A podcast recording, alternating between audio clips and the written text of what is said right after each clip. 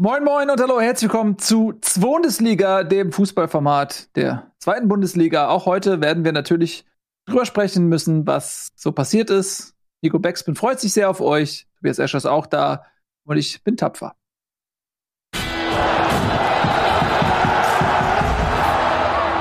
Ja, so sieht's aus. Schön, dass ihr da seid. Ähm, es sind wieder ereignisreiche Wochen in der zweiten Bundesliga absolviert worden. Natürlich der absolute Höhepunkt, das Derby.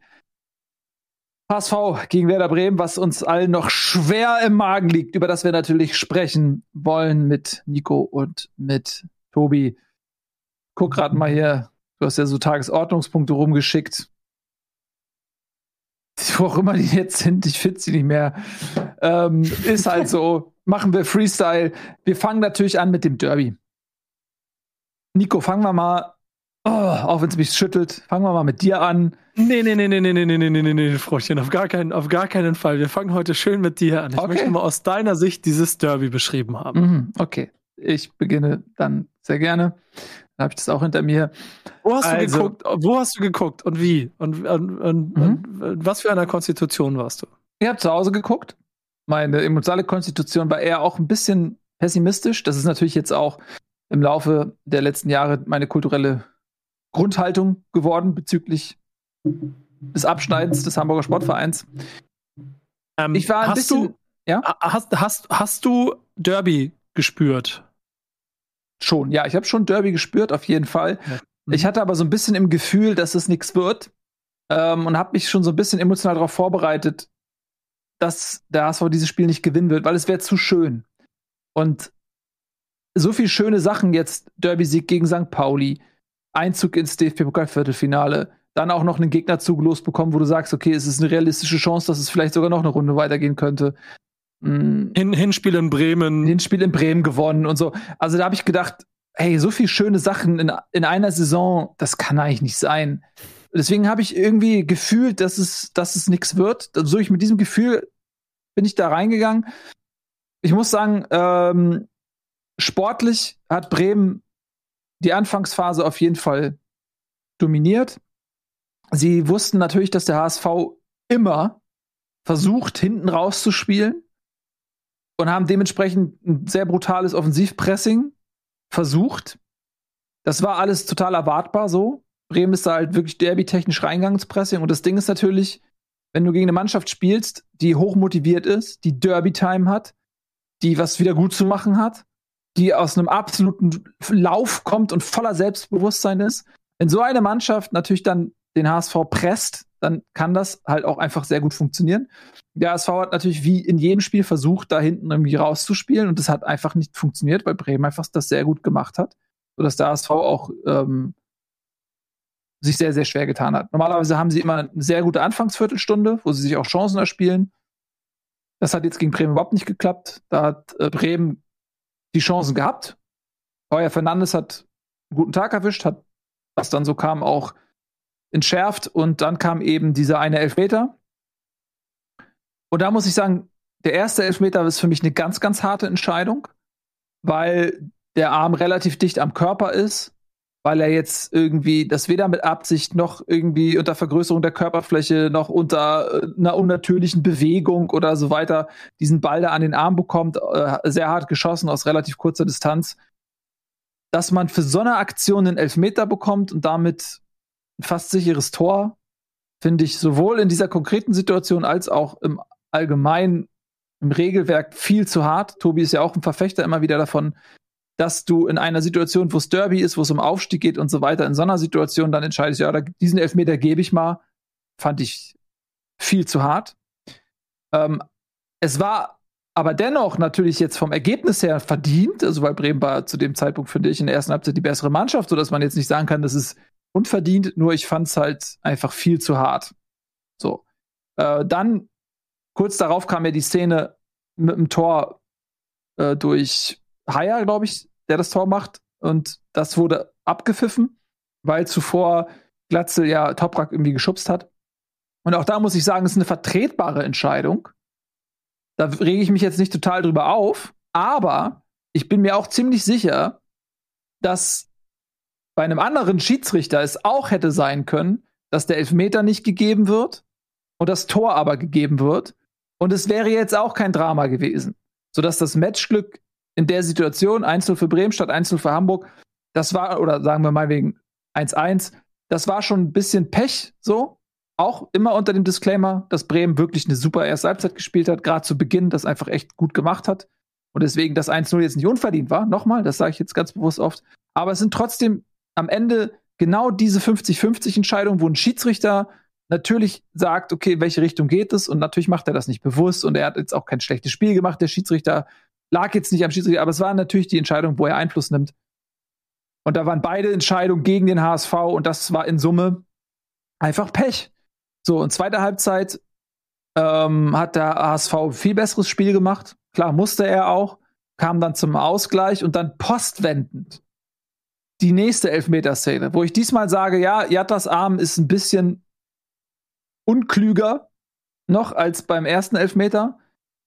Da würde ich sagen, okay, der Arm ist jetzt, in, also er, ist, er will ihn natürlich nicht abblocken, aber diese Bewegung mit dem Arm nach oben sieht schon so komisch aus, dass er da schon eher auch seine Körperfläche vergrößert. Und das Dilemma ist, weil der Schiedsrichter diesen ersten Elfmeter gegeben hat, kann er gar nicht anders, als den zweiten auch zu geben, weil das ein klarerer Elfmeter war als der erste.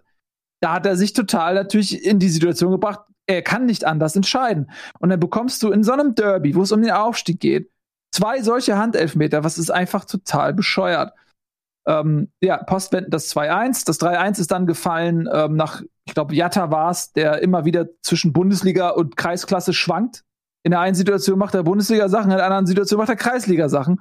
Das war auch in diesem Spiel wieder so. Und äh, ich meine, es war ein ganz bescheuerter Pass von ihm, völlig unnötig, der zu dieser Kontersituation führte mit dem 3 zu 1 durch Marvin Duksch. War ein schöner Schuss von ihm, aber auch unnötig hergeschenkt. Und dann dachte ich, okay, das Spiel ist vorbei, das ist jetzt zu. Und dann kam Hamburg aber nochmal zurück. So, hab das 3-2 gemacht und habe ich echt gedacht, so, hey, Respekt. In der Zeit, finde ich, hatten sie sich dann auch den Ausgleich verdient. Ähm, und der wäre dann ja auch fast noch zustande gekommen nach einem fantastischen Ball von Heuer Fernandes, lustigerweise.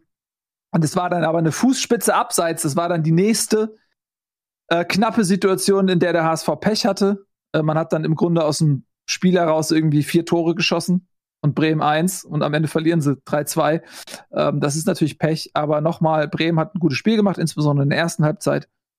Ähm, hat nicht unverdient gewonnen. Ähm, HSV hatte ähnlich Pech, man muss sagen, im Hinspiel hatte Bremen dieses Pech. Ja, da gab es ja diese Situation mit dem Freistoßtor, wo Mitchell Weiser sich so dumm anstellt. Und dann gab es eine Szene, wo man auch hätte Elfmeter geben können oder zumindest Notbremse geben können, ähm, die auch knapp war, wo man aus Hamburger Sicht sagen muss, okay, da hat der Schiedsrichter ein bisschen eher ähm, Gnade für den HSV walten lassen. Also das hat sich da vielleicht dann auch ein bisschen ausgeglichen, wenn man beide Spiele nimmt. Aber am Ende des Tages kein unverdienter Sieg für Bremen, ganz klar, aber ein bisschen Pech für den HSV. Äh, äh, ja, und es tut natürlich weh. Ja, das kann ich auf jeden Fall nachvollziehen. Und ehrlicherweise, ähm, also ich, ich, ich, ich fange mal so an. Ich, ich, normalerweise sind wir recht aktiv in unserer WhatsApp-Gruppe, auch bei solchen Spielen, dass du nicht ein Wort und nichts gepostet hattest in dieser Gruppe, passt auf jeden Fall nicht zu den Worten, die du jetzt gewählt hast, weil ich nämlich mir ziemlich sicher, du warst so stinksauer nach diesem Spiel und währenddessen, äh, dass du lieber nichts in die Gruppe geschrieben hast. Und ich habe mich auch ehrlicherweise nicht getraut, in keiner Form irgendwas zu machen, weil ich äh, schon auch mit ziemlich vielen Dingen konform gehe, gerade was die Entscheidung angeht. Ich habe mir das jetzt ähm, noch nicht wieder groß angeguckt. Ich habe viel dazu gelesen, habe mich mit allen möglichen Leuten dazu unterhalten, aus allen Lagern. Das habe ich ganz bewusst so gemacht. Und es ist ganz oft dieser Tenor mit, das ist schon hart, aber das sind nun mal die Regeln. Und die sind, also don't hate the player, hate the game. Und entsprechend, genau wie du es beschreibst, ist das dann diese 52, 48 Entscheidung überall gewesen, die dieses Mal jedes Mal zu 52, 48 oder 51, 49 für Bremen entschieden wurde und nicht umgekehrt. Das geht sogar so weit, dass also manche Abseitssituationen auch bei den Toren ja auch so knapp und Nicht-Toren so knapp waren. Also es war all dieses komplette Spiel, hatte ich das Gefühl, war nur auf Messers Schneide. Ähm, dass es dann bis zum Ende auch noch so spannend wurde, liegt in meinen Augen auch daran, weil der HSV in der zweiten Halbzeit das gemacht, was er in der ersten Halbzeit nicht gemacht hat. Ähm, versucht ein Derby zu spielen. In der ersten Halbzeit haben sie versucht, Fußball zu spielen und Werder Bremen wollte ein Derby spielen. Wenn ich dann auch jetzt, das ist dann jetzt im Detail vielleicht zu weitgehend, aber wenn ich sehe, wie ein Romano Schmidt, der linker Außenstürmer ist, wie der im Mittelfeld Dinger weggegrätscht hat oder im, teilweise am eigenen 16er geklärt hat, um dann wieder 30 Sekunden später wieder am gegnerischen Strafraum zu sein. In Leo Bittencourt, der Dinger weggegrätscht hat. Das machen die sonst nicht. Oder nicht so oft. Und die waren alle da und haben von A bis Z dieses Spiel gewinnen wollen. Da kann natürlich aus Bremer Sicht diese ganze emotional aufgeladene Situation aus den Videos, die dann im Bremer Kreis rumgegangen sind, mit 2000 Menschen, die den Bus Richtung Hamburg verabschieden und, und wirklich die Derbestimmung auch schaffen, muss bei den, muss bei den Spielern irgendwo angekommen sein. Und so haben sie sich genauso die erste Halbzeit gespielt. Und ich fand, also, das eine war noch halb abseits, aber es kann auch relativ, sagen, sagen, nehmen wir das andere Tor noch mit dazu, steht es 3-1 zur Halbzeit und es kann sich genauso wenig jemand darüber beklagen, wenn das aus den Chancen passiert, die darum gelaufen sind. Am Ende führt Bremen verdient und hat aber auch, weil sie dann am Ende aufgehört haben und vielleicht auch ehrlich die Kräfte irgendwann aufgehört haben, weil das war ganz schön laufintensiv, was Bremen da gespielt hat, über 60 Minuten, ähm, kommen sie verdient auch noch wieder in Schieflage. Ähm, und dieser Wechsel zu, ich vergesse, ich kann ihn immer nicht aussprechen, der Siebener, der gekommen ist vom, vom HSV, der dann auf einmal dafür gesorgt Chuck hat, dass Bälle, ja genau, dass Bälle auf einmal im vorderen Drittel mal gehalten wurden, weil äh, Ali Du geht weg, schöne Grüße, ein Totalausfall. Das hat nicht, der weiß nicht, Zweikampfquote war mit Sicherheit einstellig, die er hatte in, de, in, de, in seiner Spielzeit, die er, die er gespielt hat in diesem Spiel. Und ich glaube, das war dann am Ende auch der Grund, warum Bremen dieses Spiel selbst neutral beobachtet irgendwie rechnerisch wahrscheinlich verdient gewonnen hat, wenn man das machen möchte. Trotzdem, und das ist halt so, so, so absurd an dieser Partie gewesen, für mich subjektiv als Bremer geht das klar an Bremen, das Ganze. Und trotzdem darf ich mich nicht beklagen, wenn Glatzel in der 93. Minute den Ausgleich köpft oder so. Also vielleicht mhm. damit war nicht, aber diese, wo der Situation auf einmal das 3 ja, und dann ja, stehe ich da mhm. und denke mir so, ja. Er hatte Scheiße. die Kopfballchance hat er auch noch. Also es war dieses ja. Tor. Ähm, äh, ich meine, es wäre Kittel dann auch gewesen, ähm, wobei da man sagen muss, die, äh, die erste Situation per Videobeweis, dann waren Drittel Fuß breit abseits auf, beim ersten Pass auf, ich weiß nicht was, Kind Zombie oder was. Ähm, aber wenn er dann da gesagt hätte, okay, das war gleiche Höhe, dann wäre die nächste Situation und die übernächste auch nochmal untersucht worden und da wäre vermutlich spätestens der letzte Pass auch abseits gewesen, wenn ich mich nicht täusche. Ne? Von daher, okay. Aber äh, Glatze hat auch nochmal eine Kopfballchance, wo er keinen Druck hinterbei kriegt und so, auf jeden Fall. Also in der Schlussphase kannst du immer, das kennst, kenne ich auch, kannst du auch, selbst wenn du die beste Mannschaft, bessere Mannschaft über 90 Minuten warst, in der Schlussphase kann sich das alles nochmal drehen dann spielen sie dann auch immer Fußball. Und ich muss auch eins sagen, erste Halbzeit hat mich sportlich ein bisschen erschrocken. Ich höre das immer von dir hier und lass mir das von HSV-Fans erzählen, dass der Fußball den, den Hamburg offensichtlich an, lass es 28 Spieltagen in der Saison spielen kann, der überall funktioniert, halt 0,0 funktioniert hat in der ersten Halbzeit. Trotzdem hatte ich über die Strecke, ähm, also ich glaube, diese Saison kein Gegner, wo St. Pauli im Hinspiel wo, wo ich das Gefühl hatte, okay, das wird hier richtig, das wird richtig unangenehm und richtig eng. Und, und so Richtung Ende hatte ich schon das Gefühl, dass das zwei Mannschaften sind, die definitiv auch oben mitspielen werden. Also dass der HSV, äh, auch wenn es jetzt gerade ein bisschen Abriss gibt durch dieses, durch dieses Ergebnis, die werden noch eine ganz gewichtige Rolle spielen im Aufstiegskampf. Da ist jetzt das nächste Spiel gegen Nürnberg elementar wichtig für den HSV, das weißt du selber. Ähm, aber um dann aus Bremer Sicht drauf zu gucken, bin ich auch ultra demütig der Gesamtsituation gegenüber. Wir haben jetzt acht, neun Spiele, acht Siege, ein Unentschieden. Von den 45 Punkten, die wir haben, haben wir 24 in den letzten neun Spielen geholt. Da, normalerweise müssten wir da stehen, wo Paderborn jetzt steht. Und das tun wir alles nur, weil dieser Trainer an irgendeiner Stelle ein bisschen von seinem Feenstaub in den Kader geschmissen hat und auf einmal rennen die diese zwei Meter mehr, gehen in einen Schritt weiter nach rechts definieren ihre Positionen anders und dieses, dieses Selbstbewusstsein auf dem Platz auch mal live wieder im Stadion zu sehen, das hat mich, das hat mir, also als Werder-Fan hat mir das unheimlich viel Spaß gemacht, inklusive dann dem Drumherum, wie die Mannschaft dann auch diesen Sieg gefeiert hat als Mannschaft. Ich kann ja nochmal aus taktischer Sicht vielleicht so ein bisschen erklären, wie ich das gesehen habe, wie so diese zwei Halbzeiten so anders waren. Weil da würde ich euch auf jeden Fall zustimmen, wenn es zur Halbzeit 3-0 für Werder steht, jetzt ganz unabhängig von 5 Meter, dann hätte, glaube ich, niemand was gesagt. Wenn in der zweiten Halbzeit das Ding 3-0 für den HSV ausgeht, hätte auch niemand was gesagt, weil es wirklich zwei unterschiedliche Halbzeiten waren. Ähm, du hast ja dieses System von Tim Walter, das sehr eigen ist. Also sehr viel Ballbesitz, aber auch sehr viele Positionswechsel. Man hat das ja immer wieder gesehen. Heuer Fernandes, der da teilweise im Mittelkreis als Torhüter aufgetaucht ist. Vuskovic, der immer sich bewegt. Ein Haier, der von Rechtsverteidiger ins Zentrum geht. Also immer, wenn ein Abwehrspieler den Ball hat, einen Pass spielt, dann geht er direkt einen Weg irgendwo hin, um halt eine neue Anspielstation zu schaffen. Und wer da sehr, sehr konsequent gemacht hat, ist, dass sie diese Wege verfolgt haben. Also wie du es gerade gesagt hast, Nico Schmid, der dann überall war, wo Haier auch war, wenn Haier dann nach vorne gegangen ist, ähm, war Schmid dann auch da. Auf der anderen Seite Bitburg dasselbe. Und der HSV war auch mit diesem, mit diesem Zweikampfdruck, dem ständigen, der war so ein bisschen überfordert, hatte ich das Gefühl. Und ähm, die Bremer haben immer wieder die besseren Konter gemacht. Dann in der zweiten Halbzeit, ähm, magst du mir nochmal den Siebener aussprechen, Nils? Chuck Vertaze. Genau, danke. Äh, als er kam, als neuer Linksaußen, hast du gemerkt, okay, er ist ein Spieler, der auch mal ins Zentrum reingeht, im Gegensatz zu du. Er ist ein Spieler, der auch mal dann äh, dafür sorgt, dass Muheim auf links den Weg gerade durchgehen kann und eben äh, nicht immer ins Zentrum ziehen muss. Und das war dann äh, bei Werder zu Problemen geführt, weil wenn dann zum Beispiel Schmid rechts außen gegangen ist zu Haier, Haier ist nicht ins Zentrum gegangen, sondern ist den Flügel lang gegangen und Schmid war aus dem Zentrum weg. Auf der anderen Seite dasselbe mit Bittenkurt und der HSV hat das dann sehr viel besser bespielt. Plus eben dann am Ende die Kraftfrage, der, die Werderaner waren merklich kaputt, haben sich wirklich nur noch im 5-3-2 am eigenen Strafraum verbarrikadiert und gehofft, das irgendwie über die Zeit zu bringen. Und die, ähm, der, die Hamburger haben dann eben auch, weil sie nicht so viel gekämpft haben, sondern eher gespielt haben, am Ende das Konditionsplus gehabt. Aber ihr habt es ja schon gesagt, ähm, die relevanten Faktoren für das Ergebnis waren dann vielleicht gar nicht so die taktischen Leistungen oder die äh, spielerischen Leistungen, sondern eben ein paar Entscheidungen des Schiedsrichters, die, das möchte ich nochmal betonen, nach dem Regelwerk ja nicht falsch waren. Das Problem ist hier eher, glaube ich, das Regelwerk bei diesen Spielentscheidungen als eben das, was der Schiedsrichter geführt hat. Ey, Tobi, ich habe mal eine Frage an dich. Ich, mir ist in der ersten Halbzeit ein paar Mal aufgefallen, dass aufgrund der, des, des, dieses Rochierens im, am Hamburger äh, Offensivdrittel teilweise Bremen sogar mit einer Siebener Kette hinten stand. Ja, ja. Ist das, ist das, ist das Zufall oder ist das dann nee. auch bewusst so gestellt? Das ist Manndeckung. Äh, wenn du es wenn so sagen willst, Bremen hat eine Manndeckung gespielt. Also jetzt nicht so eine ganz komplett starre, dass Spieler A Spieler B decken muss. Mhm. Aber das war dann schon so halt, wenn, wenn Haier da abging und Schmid da mitging, dann ist er sehr weit mitgegangen. Dann haben die halt nicht übergeben, haben halt gemacht. Da klar, ähm, da kommst du halt auch manchmal in unschöne Positionen. Das hat der HSV in der zweiten Halbzeit sehr, sehr gut ausgenutzt, dass sie dann eben manchmal eben im Mann standen oder halt Schmid und Bittenkurt ganz weit aus und Zentrum ganz, ganz alleine. Ähm, das haben sie in der zweiten Halbzeit besser gemacht.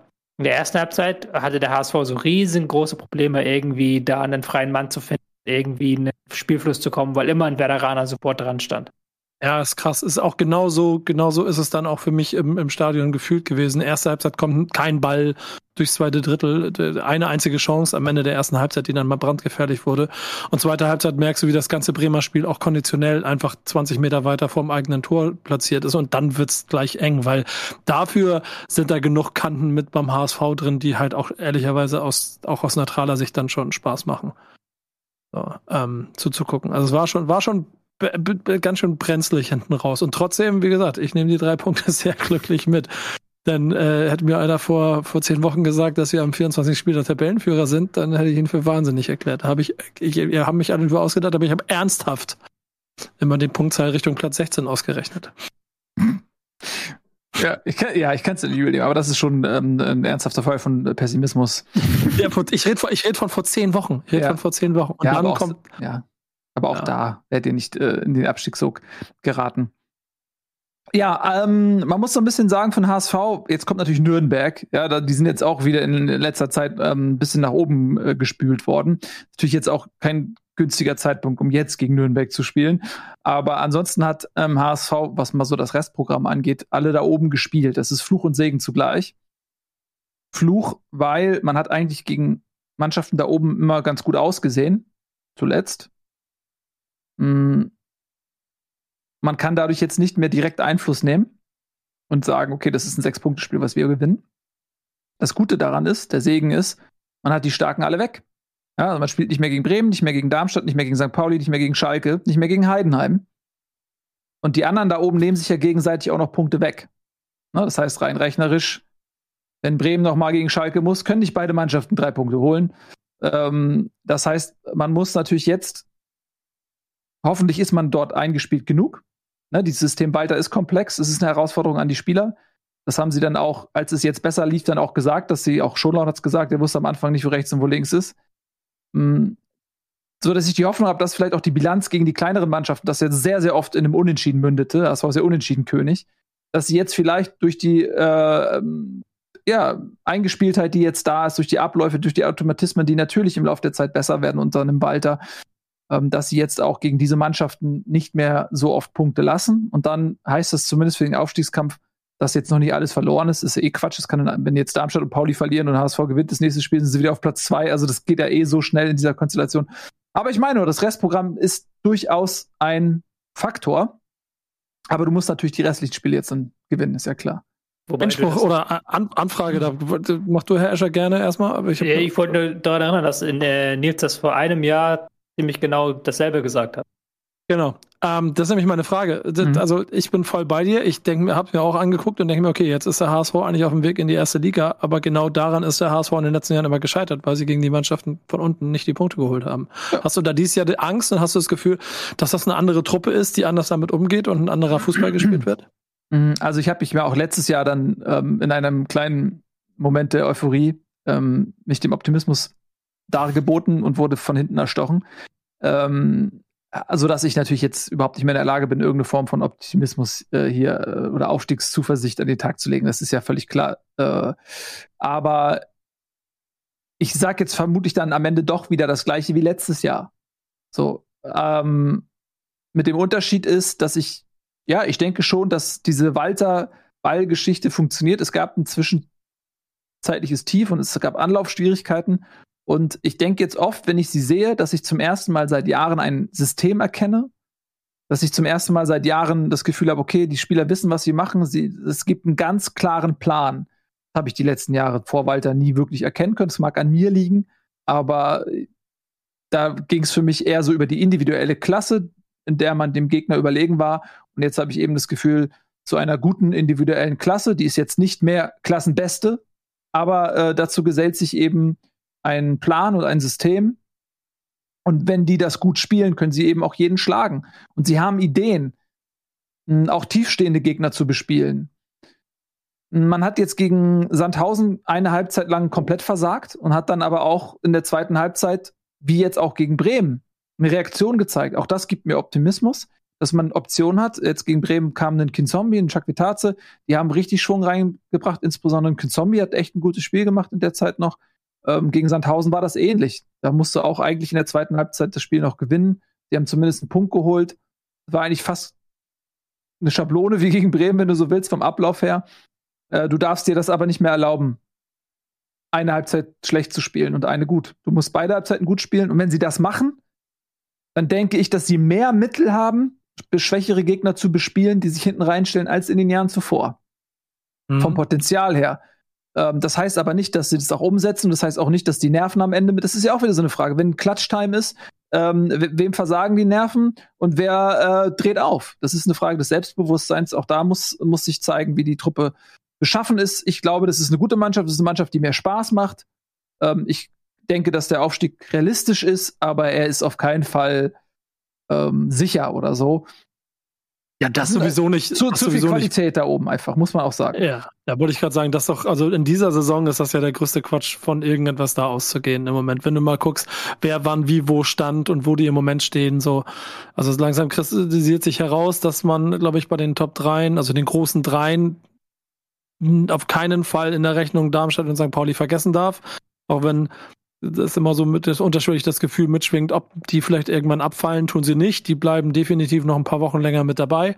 Das wird es nicht einfacher für alle anderen machen. Ich habe aber genau wie du das Gefühl, dass der HSV aufgrund der Spielanlage dieses Jahr das Mittel hat, um eben die Sandhausens und Aues dieser Welt zu bespielen. So, da bin ich mir schon ziemlich sicher. Ihr habt halt in den nächsten Wochen Kader, äh, gegnermäßig nicht mehr die ganz oben, aber trotzdem viel Unangenehmes. Das äh, ehrlicherweise ja bei jedem auch so wirkt, äh, wovon erst so im, im, im letzten Drittel dann die Mannschaften kommen, die, oder sind ja schon im letzten Drittel, also von dem Teil jetzt so in, in dem letzten Drittel dann die kommen, wo, es vielleicht um nichts mehr geht, wenn du dann irgendwann ja.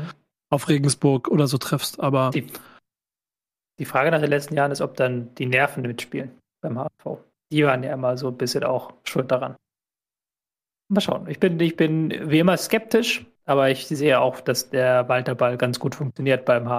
Dass er vor allen Dingen auch defensiv mit der Absicherung jetzt sehr, sehr viel besser funktioniert als zu Saisonbeginn. Das ist ja, glaube ich, ein Fund, dass der vorhat, dass sie eben die wenigsten Gegentore kassiert haben in der Liga. Mhm. Es wird spannend. Aber ähm, es ist halt, und ich habe ich hab ja mich meine Hausaufgaben gemacht, äh, gerade das nächste Spiel wird halt echt spannend, weil mhm. wenn du Samstag 20.30 Uhr in Nürnberg verlierst, sind die auf einmal an dir vorbeigezogen. Dann hast du wieder eine Mannschaft mehr in, in den Aufstiegskampf mit reingeholt, die du vielleicht schon längst abgehängt haben wolltest.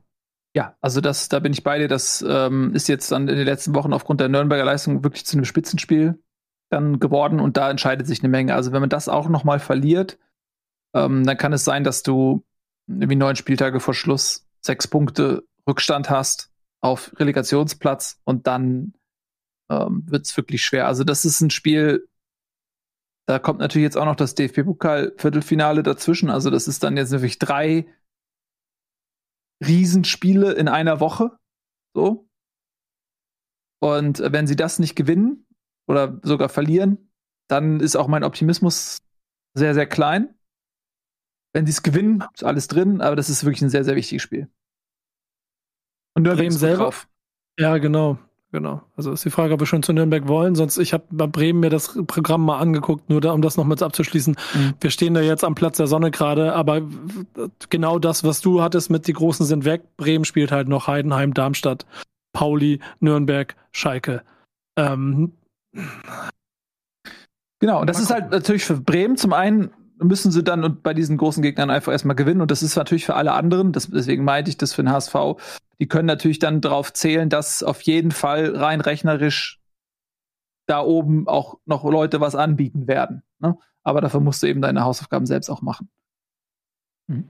Genau, aber dann lass uns das doch machen, weil nämlich ähm, Nico, unser fleißigster Mitarbeiter des Monats, der ja schon damals Dynamo Dresden sich als Hausaufgabe vorgenommen und präsentiert hat, hat auch heute ein kleines Referat vorbereitet. Du hast dich nämlich mit dem kommenden HSV-Gegner auseinandergesetzt, hast hier Scouting betrieben, kostenlos und hast dich mit Nürnberg auseinandergesetzt. Erzähl doch mal.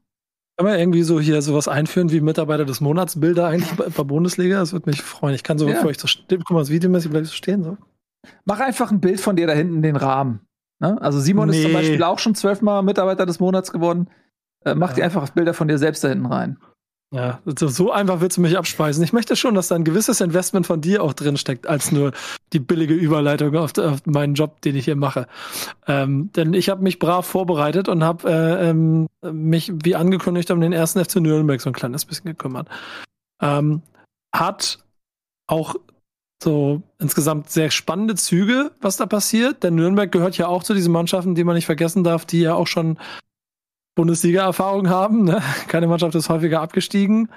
Ich glaube, die zweitmeisten Meistertitel. Äh, also da steckt ziemlich viel Tradition im Verein, die wiederum, glaube ich, auch immer so was wie eine Last war. Denn um das kurz mit aufzurollen, Nürnberg kommt ja auch aus der Liga 1 äh, mit einem äh, Abstieg, der dann fast zu einem erneuten Abstieg geführt hat und haben sich äh, inklusive einer großen Trainerdiskussion dann im letzten Saison ja dann aber äh, hinten raus gerettet und sich quasi dann jetzt auf dem Weg der Neuorientierung begeben. Äh, mit Hacking als Steuermann, als alten erfahrenen Mann äh, auf einer sehr wichtigen Position. Vorstand Sport, der dafür sorgt, dass äh, Nürnberg wieder quasi nach oben gucken kann. Und äh, ich hatte die Möglichkeit, äh, mit Sportdirektor Olaf Rebbe ein bisschen zu telefonieren, um so über das zu reden, was bei Nürnberg gerade so los ist. Und ähm, hatte auch hier und da darüber schon mal Austausch. Und wenn man sich anguckt, dass Nürnberg äh, im Prinzip, ich glaube, mit die ersten waren, die am Saisonbeginn verkündet hatten, dass sie äh, den Kader komplettiert hatten, als bei Werder Bremen 85 Prozent des Kaders noch nicht mal wussten, ob sie überhaupt noch bei Werder Bremen spielen, ähm, ist es eine gute Grundlage, um ruhig an eine Saison zu gehen. Und das hatte Nürnberg ja auch eigentlich vor allen Dingen im ersten Drittel hervorragend gemacht. Zwischenzeitlich immer die beste Abwehr der Liga gewesen, äh, kaum Spiele verloren, insgesamt auf jeden Fall sehr überraschend gut aufgetreten, nie in den oberen Tabellenregionen, aber immer mit dran in diesem Rennen. Und hatten glaube ich, auch durch die Kaderstruktur auch das Glück, dass sie so eine Achse hatten, die dazu dafür gesorgt hat, dass sie eben mitspielen konnten. Denn das merkst du, so Vereinen auf jeden Fall, bei Bremen kann ich das direkt immer sehen. Wir haben ja überall noch Bundesligaspieler im Kader, deswegen hast du eine Bundesliga-erfahrene Achse, die beim Platz läuft, plus eine komplette Bundesliga-Verteidigung, die quasi den Laden hinten sauber hält. Aber bei Nürnberg sind es halt mit Martenia ähm, zum einen auf der Position, ähm, im, im, im Tor jemand, der Bundesliga-Erfahrung hat. Schindler kommt aus der Premier League, den haben sie ja auch ablösefrei geholt. Ebenso Bundesliga erfahren Geis im Mittelfeld, Möller-Deli äh, sehr äh, ähm, tragend bei seinen bisherigen Positionen noch immer gewesen, auch mit Bundesliga-Erfahrung. Und lediglich im Sturm fehlt es halt so ein kleines bisschen. Das merkst du dann auch in den Zahlen. ähm, dass Nürnberg insgesamt ganz gut steht. Ähm, zwischendurch in der Phase so um den äh, um die Halbserie danach so ein paar Einbrüche hatte und auch ein paar Klatschen kassiert hat, die so sicherlich nicht in den Plan gepasst haben und die dafür gesorgt haben, dass sie auch ein bisschen abgerutscht sind, aber insgesamt ja schon immer mit also immer in der ersten Tabellen äh, im ersten Tabellenhälfte steht und äh, solide den Stiefel runtergespielt haben. Ihnen fehlt halt der Knipser. Ne? Die meisten Tore hat äh, Dovedan, ähm, ein, ein Mittelfeldspieler, ähm, und kein Stürmer hat mehr als sechs Tore. So, damit, damit kannst du dann in einer Liga, in der wirklich alle Vereine oben, also HSV Glatzel, Burgstaller, St. Pauli, Terodde, Schalke, ähm, wie heißen die beiden bei Darmstadt nochmal? Das sind ja zwei Pfeffer und der andere Pfeiffer und der andere, ähm, der, das, was ich meine. Ah ja, genau, genau, Tietz. Äh, und bei Bremen halt Duxch und, und, und, und Füllkrug. Das ist das, was dir am Ende fehlt, um vielleicht die ganze Zeit in diesem Geschäft der Oberen mit drin zu sein. Wenn du dann aber auf die Tabelle guckst, merkst du, dass auch das genau diese 10, 15 Tore sind, die sie unterscheiden von den anderen. Äh, jetzt haben sie seit den letzten zwei, drei Wochen wieder so ein bisschen die Hausaufgaben gemacht. Äh, Trainer wohl auch taktisch, ähm, nachdem das, das wäre jetzt wieder Tobis Job eigentlich, aber auch da ein bisschen drüber gelesen, jetzt eigentlich ein 4-4-2-System, das sie die ganze Zeit spielen, aber schon eine Variabilität reingebracht haben, was auch heißt, dass sie sich auf das einstellen, was in dieser Liga auf sie zukommt und offensichtlich äh, den, den Nürnberg-Code geknackt, mit dem sie bisher ganz gut gespielt haben. Also versuchen sie da Varietät reinzubringen. Verletzte Spieler, Langzeitverletzte kommen gerade so wieder rein, die eigentlich alle als Stützen für die Mannschaft mitgeholt wurden. Ähm, also Nürnberg baut sich gerade wieder so ein bisschen auf, baut sich wieder so ein bisschen Selbstbewusstsein auf und hat natürlich auch dadurch, dass wir so eine Reinigung in der Tabelle gehabt haben und irgendwann erst Paderborn und Karlsruhe so ein bisschen abgefallen sind, dann Nürnberg ja auch, jetzt Heidenheim so einen halben Schritt nach hinten geht, sind sie auf einmal wieder Sechster. Und wenn wir dann besagtes Spiel haben, wovon wir jetzt am Samstag haben um 20.30 Uhr reden, wenn Nürnberg dann zu Hause gegen den HSV spielt, sind sie auf einmal in einer Position, dass sie wieder um den Aufstieg mitspielen, obwohl, glaube ich, jeder, mit dem ich über die zweite Liga rede, sie A, nie so ganz da drin gesehen hat. Ich glaube, bis auf hier, äh, warst du das, Tobi? Ich glaube, du hast, du hast auch schon immer mal ein Auge. Geheim, aber wirklich ganz, ganz geheim. Ich hab genau, ganz, ja, ja. ja, genau. Aber so mit einem halben, leisen Mini-Auge so drauf geguckt. Ähm, sind sie dann aber auf einmal wieder im Rennen in dieser, in dieser Tabellenkonstellation. Und wie gesagt, habe ich mich mit Olaf Rebbe drüber unterhalten und am Ende sagt er, die, die, die Zielsetzung zu Beginn war Platz 5 bis 8. Und wir bewegen uns seit Spieltag 1 auf den Plätzen 5 bis 8. Das heißt, wir sind seit Spieltag 1 in unserer, in unserer Zielausrichtung. Natürlich ist der FC Nürnberg ein Club, der mittelfristig, kurzfristig, also irgendwo zwischen kurz- und mittelfristig ja wieder Bundesliga spielen muss. Das ist vollkommen klar. Das gilt aber im Zweifel auch für Düsseldorf, für Hannover, vielleicht sogar für Vereine wie Dynamo Dresden von der, von der Reichweite her. Also sie sind aber Schritt eins nach der Verhinderung des großen Gesamtdesasters in der letzten Saison äh, offensichtlich im Soll und äh, ich gehe ehrlicherweise fest davon aus, dass sie noch so einige ärgern werden ähm, in dieser Saison, weil sie jetzt nämlich ein bisschen befreiter aufspielen können, weil sie halt im Moment nicht mehr zu diesem Konzert dieser acht, neun Aufstiegsmannschaften gezählt wurden, sondern so langsam wieder sich ranpirschen. Referat, Ende. Schön. Schade, keine PowerPoint-Präsentation oder so. Das wäre fürs nächste Mal vielleicht noch. Ähm, ansonsten vielen lieben Dank, Nico. Danke für deine ähm, ex exklusiv exquisiten exklusiv ja, exquisiten ähm, Ausführungen bezüglich des Clubs. Ja, jetzt weiß ich auch wieder ein bisschen besser, wie ich das nächste Spiel einzuschätzen habe. Für mich persönlich auch tatsächlich äh, der richtige Zeitpunkt. Ähm, hm. Hast du jetzt Angst? Nein, ich kenne da keine Angst. Ach so, Pessimismus? Nochmal. okay, woher, okay. woher okay. soll ich Optimist sein? Also wie ist das ja. historisch zu rechtfertigen? Außer durch Derby-Sieger gerade. Hamburger Stadtmeister bist du. Wir sind Stadtmeister und wenn man die, wenn man das Torverhältnis anführen möchte, dann sind wir im Prinzip ja auch Derby-Sieger ähm, Bremen. HSV. Ja, stimmt. Gesamt, gesamt, aber das ist ja scheißegal. Es zählt ja immer nur das eine Ergebnis. Nee, es zählt am Ende Derby-Meisterschaft. Derby. Ihr habt das Rückspiel gewonnen, aber es reicht. Talkschiss on fire. Jetzt halt die Your defense is terrified. Talkschiss on fire. Ist gut jetzt. Ist gut jetzt. Ähm, ich muss da jetzt, sonst mute ich dich. Ja, schon so. wieder. Ja, ja, ich, die, meine Maus ist die ganze Zeit über die Mute-Taste gehavert. Jede Sendung wird mir das angedroht hier. Ja. Ich werde hier unterdrückt. Jeder ja. Werder-Fan da draußen steht mir an meiner Seite. Ich werde von Nils unterjocht hier. Ja, die kommen bestimmt alle aus, aus Bremen dann hier angereist, um mir mich freundlich zu bitten, dich nicht zu unterjochen. Ähm, genau. Apropos Jochen, Tobias. Das ist ja dein zweiter Name, Tobias Mhm. Jochen Escher. Nee. Hast du ja bislang eigentlich relativ gut unter Verschluss gehalten. Jetzt ist es raus. Äh, TJ sagt man ja auch zu dir. Oder Jojo. Oder Jojo. Nein. TJ Jojo. ja. Hast du diesen Ausführungen, diesen prächtigen Ausführungen vermutlich nichts mehr hinzuzufügen bezüglich Nürnberg? Ich habe meine eigenen Ausführungen, ja. Ich habe ja auch Hausaufgaben gehabt. Ich habe ja gesagt, Darmstadt, das interessiert mich schon, wie die da oben gelandet sind, weil ich mir da bis äh, zur letzten Folge nicht so richtig den 100%igen rein hatte. Und ähm, bevor ich damit loslege, mein zweiter Name ist übrigens Felix, der Glückliche. Und der SV Darmstadt ist auch ein sehr glücklicher Verein in dieser Ja, Saison. Dann Weil mal die los. nämlich nicht unbedingt damit gerechnet haben, dass sie da jetzt landen, wo sie gelandet sind, nämlich relativ weit oben in der Tabelle. Ähm, Thorsten Lieberknecht als Trainer ist jetzt auch ein Trainer, wo man sagen kann, der hat mit Eintracht Braunschweig sehr, sehr gute Dinge geleistet, aber in Duisburg war er jetzt auch nicht der übermäßig erfolgreichste, war jetzt so, dass er ja am Saisonbeginn gekommen ist für Markus Anfang, der ja nach Bremen gewechselt ist und dort dann ähm, zu den Impfgegnern gewechselt ist. Hm. Ähm, ich habe lange Zeit gedacht, okay, die, diese Darmstädter, wie, wie Verein ist, die sind, ähm, die spielen meist ein 4-4-2-System, die spielen meist mit extrem viel Kompaktheit im Mittelfeld, mit extrem guten Zugriffverhalten im Mittelfeld. Aber wenn man da tiefer guckt, dann ist es auch so, dass sie das wirklich sehr, sehr gut ausführen. Das liegt einerseits daran, dass sie halt im Mittelfeld sehr, sehr aggressiv Sieht aber auch so ein paar so taktischen Kniffen. Ähm, Kempe, der lange Zeit halt äh, Zehner gespielt hat, ist jetzt auf der Sechser-Position unterwegs, kann von da was ähm, ausrichten, was einleiten.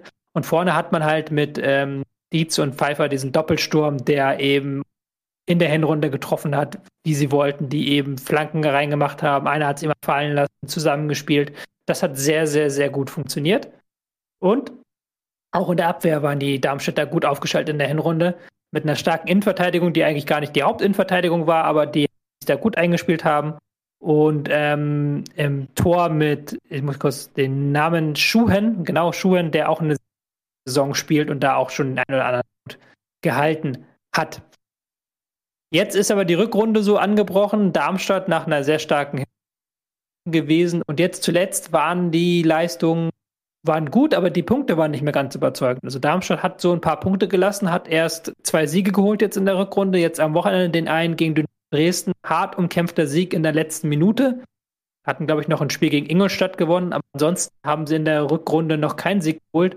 Und gegen den HSV haben sie sogar richtig, richtig schlecht ausgesehen. Ähm, du hast es ja wahrscheinlich gesehen, 5-0 war es ja, glaube ich, oder? Das war ein wunderbares 5 zu 0, ja. Ja, und da hat Darmstadt auch nicht wirklich was angeboten, sondern der HSV sie ist schon richtig an die Wand gespielt.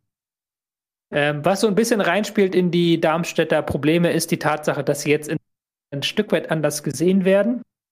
In der Hinrunde hatten sie einen durchschnittlichen Ballbesitz von 40 Prozent, haben ähm, eben über eine sehr aggressive Mittelfeld, sehr, sehr gutes Feldpressing, viele Bälle erobert haben, ein sehr gutes Spiel nach vorne gehabt, was das Umschaltverhalten angeht. Das ist natürlich, wenn man in der Tabelle so weit oben steht, nicht mehr ganz so leicht möglich.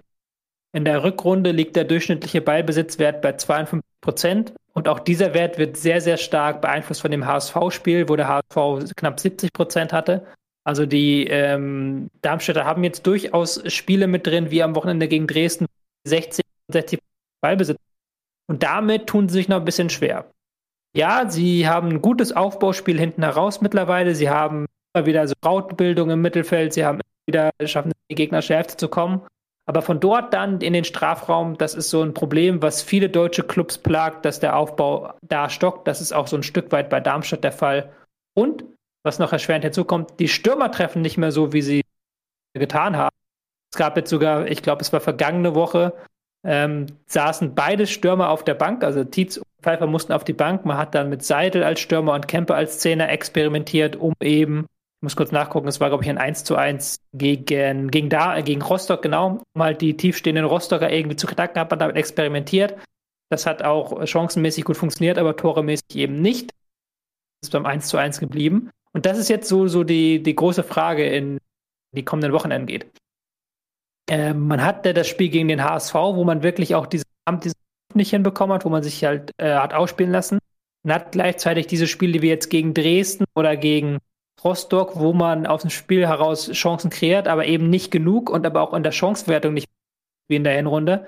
Deswegen, ja, die Frage, wohin geht die Reise? Man kann aber auch andererseits sagen, man hat sich an den Punkt gebracht, wo man punktemäßig sehr, sehr gut dasteht.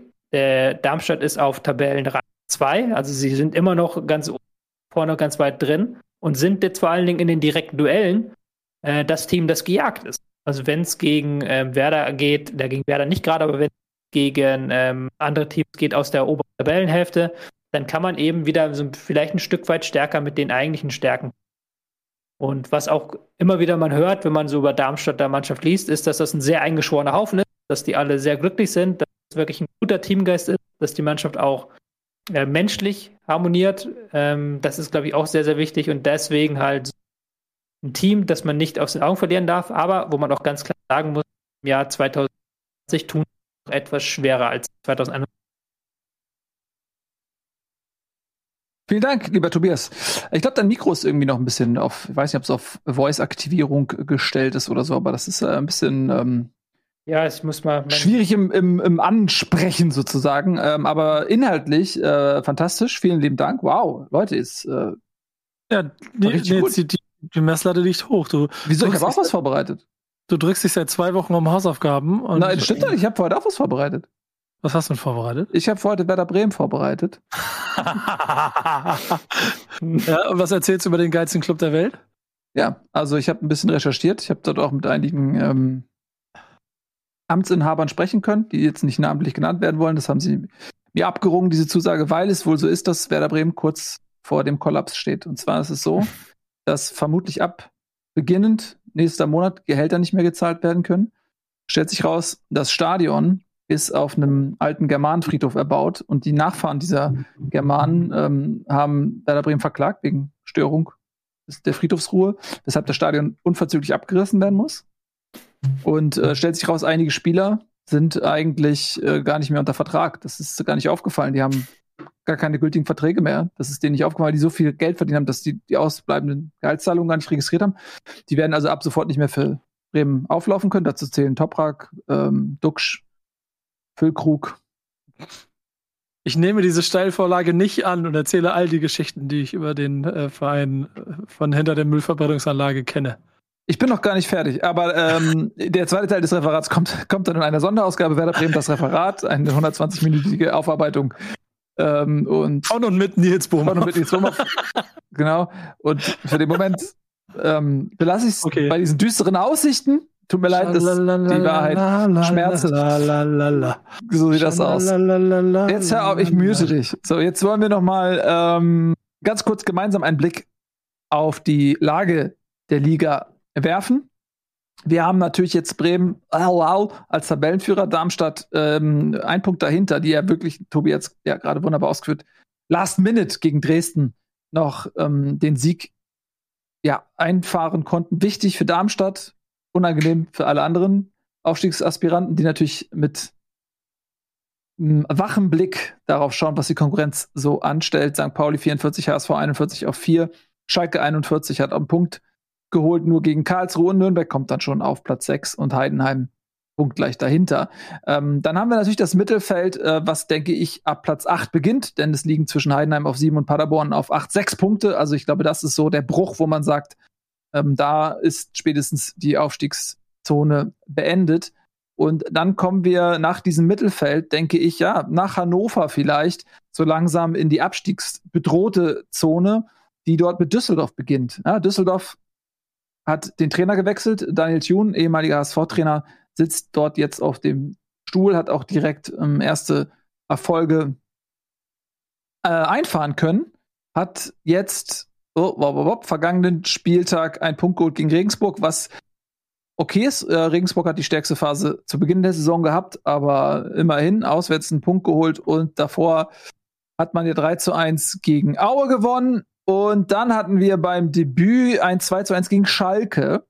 Also sieben Punkte aus drei Spielen und insbesondere der Sieg gegen Schalke natürlich ein dickes Ausrufezeichen. Also Düsseldorf ist eine Mannschaft, die absolut im Kommen ist.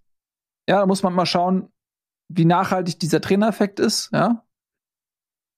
Aber die haben natürlich eigentlich auch eine Qualität, die sie dazu prädestiniert, weiter oben zu stehen, tabellarisch. Sodass ich mir vorstellen kann, dass Düsseldorf jetzt mit diesem neuen Schwung auch noch mal eine Rolle spielen kann und dass eben auch Leute aus der oberen Tabelle, die dann noch gegen Düsseldorf spielen müssen, sich ja warm anziehen dürfen. Also das werden, glaube ich, keine leichten Spiele. Hm, ich bin ganz glücklich, dass, dass Bremen die schon hinter sich hat. Ist, und das meine ich total ernst, weil das wird, glaube ich, brandgefährlich. Der Kader ist ja eigentlich auch zusammengestellt, um äh, Aufstiegsrennen mitzuspielen. Und das haben sie halt in der Hinrunde komplett vergeigt und jetzt ist gezündet. So. Genau. Ähm, und dann hast du halt mit Dresden auf Platz 14, das ist dann wirklich schon akut äh, Abstiegskampf. Wir haben Sandhausen noch und äh, Rostock, die ja erstmal sich um den Relegationsplatz streiten, denn Aue und Ingolstadt sind dann doch ganz schön abgeschlagen, sodass man fast davon ausgehen kann, für die beiden Mannschaften würde es dieses Jahr nicht reichen für den Klassenhalt, aber danach sehr, sehr eng. Und Spannend. sie punkten alle überall so ein bisschen, ne? Also keiner, keiner macht ganz große Sprünge, aber Sandhausen, glaube ich, seit zwei Spielen oder so ungeschlagen. Rostock und Dresden rutschen langsam so rein, haben am Anfang viele Punkte geholt. Ähm, mhm. Düsseldorf wird sich, glaube ich, verabschieden und dann, wie du schon sagst, Aue, Ingolstadt sind eigentlich weg, werden aber sich nicht aufhören zu wehren. Das hast du an Ingolstadt jetzt in den letzten Wochen auch gemerkt. So, die haben noch die letzte mini kleine Hoffnung, dass sie noch zehn Punkte aufholen in zehn Spielen. Äh, mal sehen, wie lange das anhält. So wird es in meinen Augen sich zwischen Dresden, Sandhausen und Rostock abspielen, wer am Ende in die Relegation geht. So sieht das aus. Gut. Ich denke, dabei werden wir es heute mal belassen. Äh, wir haben zwei fantastische Referate gehört. Wir haben ein Derby gehabt. Äh, also es gab eine Menge zu besprechen. Wir werden natürlich weiterhin auch ein Auge auf die zweite Bundesliga haben und dann zu gegebener Zeit die nächste Ausgabe zur Bundesliga nachreichen. Wir freuen uns natürlich sehr über eure Kommentare auf YouTube. Wie habt ihr das Derby gesehen? Und warum war es unverdient der Sieg? Blöder Sack, ähm, wer sind eure Abstiegskandidaten? Und äh, das ist wichtig jetzt, das ist der Interaktionsteil, ne? Also es ist wichtig jetzt für, zur Aktivierung der ZuseherInnen, dass äh, du jetzt auch aufhörst zu feiern, damit die das mitbekommen, sonst machen die das am Ende nicht. Also, äh, vielen lieben Dank. Checkt auch Bundesliga, das Mutterschiff aus, das gestern eine neue Folge bekommen hat. Und dann sehen wir uns am Montag wieder zu einer neuen Folge eben von Bundesliga. Vielen lieben Dank. Danke, Tobias. Danke, Nico. Danke euch. Tschüss und auf Wiedersehen.